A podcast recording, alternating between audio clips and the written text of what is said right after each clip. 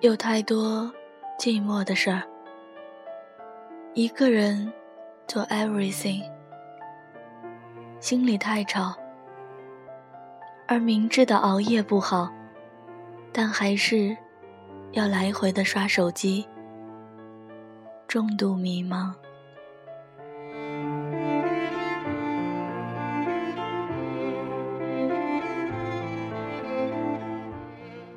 其实最寂寞的，不是拿着手机，却不知道能打给谁，而是就算知道，却不知道能聊什么。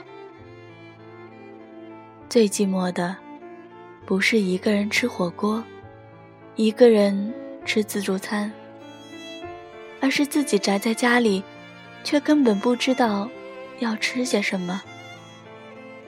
最寂寞的。不是发出的朋友圈没人点赞，而是朋友发的内容你都参与不了。最寂寞的，不是不想谈恋爱，而是不知道能去爱谁。最寂寞的，不是你不懂别人，而是真的你不懂你自己。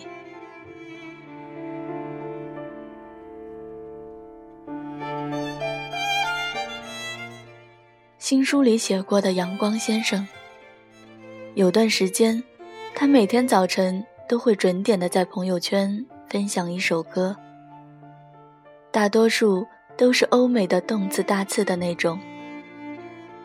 不过，并没有什么人给他点赞，他自己就当寂寞英雄图一个乐呵。但对我来说，早上迷迷糊糊的点个播放，能清醒大半，倒也是不错的。以至于他好几天不分享的时候，还真有点不习惯。问他缘由，他告诉我，心被伤了。起因是前几天发现一个老同学突然把他拉黑了，而几番辗转。从别人那里听到的原话却是：“不要以为所有人都像你一样开心。”我当时就炸毛了，开心还犯罪了？有本事，你给人点个赞再拉黑呀！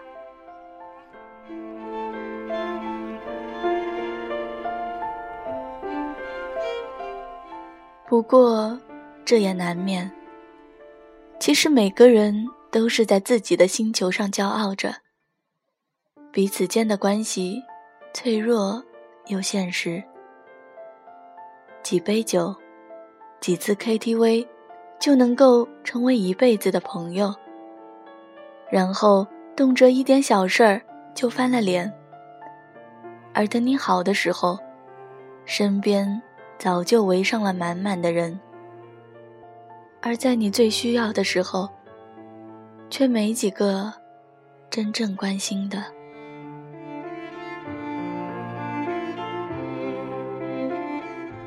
那位老同学应该也只是对自己的无能而感到愤怒吧？看到比自己优秀的人还天天这么开心，心里多少会有点不平衡。不过。我想他大概永远也不会明白，为什么在他睁眼前，阳光先生总能把精心准备好的歌发出来。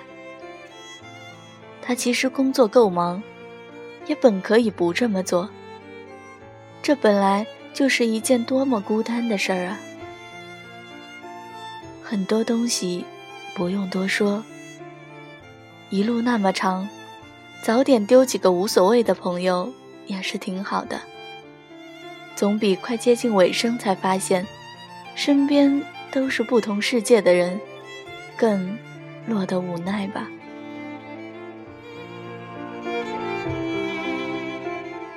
工作团队里有一位妹子，认识很多年了，我特别了解她的脾性，属于那种中学时被老师冤枉作弊。就连同考卷和笔盒一股脑的扔到窗外，然后说我不考了的那种人，那种大写的霸气。他刚上了大学，就扛下了好几份兼职。同学还在寝室里化妆睡觉，意淫男神的时候，他就已经带着单反拍着作品，独当一面的给客户讲着方案了。十九岁的年纪，没靠什么人帮忙，就靠着一身胆和一颗豁出去的心，赚了不小的第一桶金。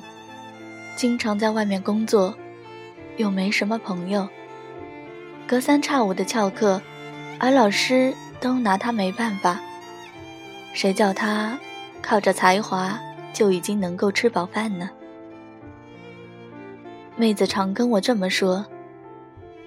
她这么大，每一刻是感觉不寂寞的，尤其是在一个人生活的时候。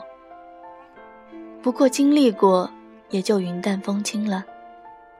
倒不是说不需要热闹，而是人真正成长的那段时光，都是靠自己摸索着拉扯大的。别人帮你的程度有限，反正死不了，倒了就爬起来。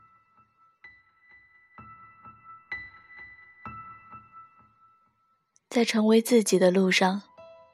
寂寞比有人陪的时间要多，或许会感到孤立无援，或许会分不清谁才是真正对你好的，或许在泥地里爬过，在错路迷失过，却还没有一点收获。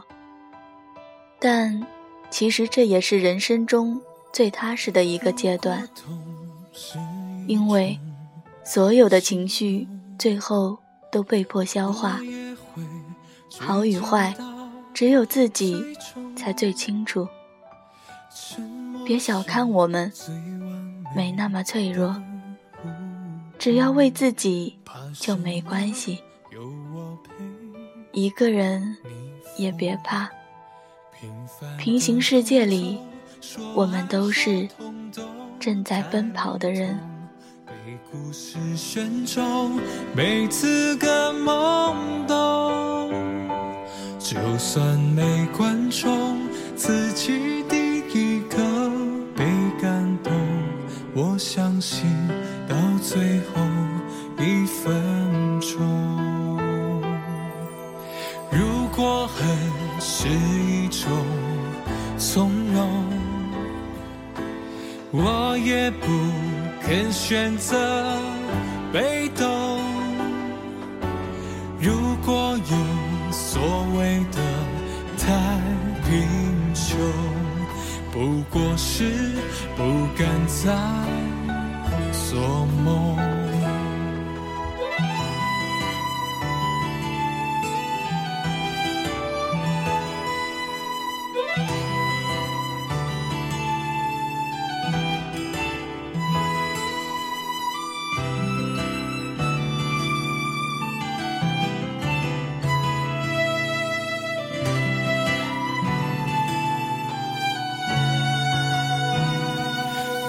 凡的苦衷，说还说通通太笼统，被故事选中每次个懵懂，就算没观众，自己第一个被感动。我相信到最后一分钟，但愿在茫茫人海中，我的眼神你会懂。但愿我们会温柔的。目送那些没看过的繁荣，那些理想的恢宏，总会有一天和我们相逢。平凡的苦衷，说